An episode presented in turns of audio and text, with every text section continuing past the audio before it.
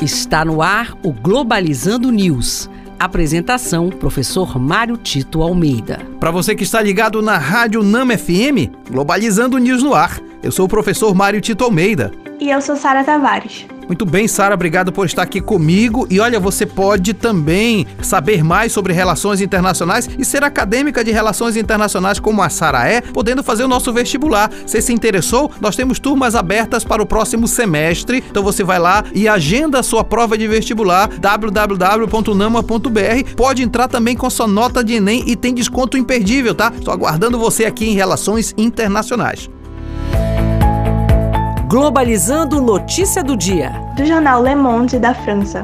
Centenas de trabalhadores foram às ruas na França para exigir aumento de salário após a rejeição do pedido pelo sindicato. Uma reunião está marcada para acontecer com a ministra da Função Pública, porém não será discutida esta pauta. Importante entender por que, que os trabalhadores fazem greves, vão às ruas, não só na França, mas em vários países. É preciso entender que nós vivemos um dilema na economia internacional. De um lado, nós temos uma economia totalmente voltada para o ganho através através da especulação financeira. Então, hoje, a economia mundial é movida muito mais pela especulação financeira do que pela economia real na produção de bens e serviços. E quando você tem uma economia que valoriza a especulação, quem mais sofre são os trabalhadores, porque quando você não investe na economia real, você não gera emprego, você não gera renda, você não gera consumo. Então, os trabalhadores, eles têm o direito de fazer greve exatamente para que possam ser protegidos por leis que garantam que eles tenham emprego de qualidade, remuneração justa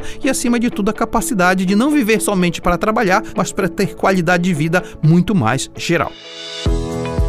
Globalizando. Fique por dentro. Em 28 de junho de 1979, ocorreu a rebelião de Stonewall, na qual houve enfrentamento de policiais contra pessoas LGBTs. Servindo de base para a luta, a data foi considerada mais tarde como o Dia Internacional do Orgulho LGBT. Uma das principais influências da rebelião foi a criação de movimentos LGBTQIA+, pela luta contra o preconceito e pela garantia de direitos. E olha só, a informação da Sara é muito boa e eu quero deixar o espaço agora para o nosso entrevistado do programa de sábado para falar da importância do tema. Matheus, seja muito bem-vindo. Olá, ouvintes do programa Globalizando. Eu sou Matheus Silveira, internacionalista formado pela UNAMA, e eu vou estar no próximo programa sobre o mês do orgulho LGBTQIA+.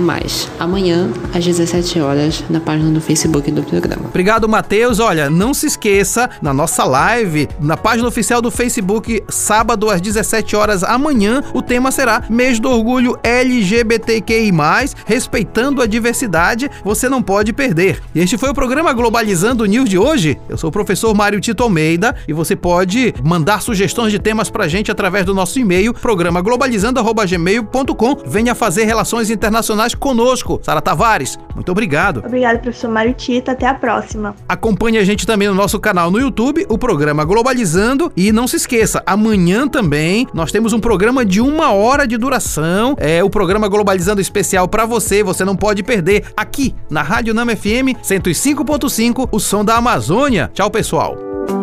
Globalizando News, uma produção do curso de Relações Internacionais da UNAMA.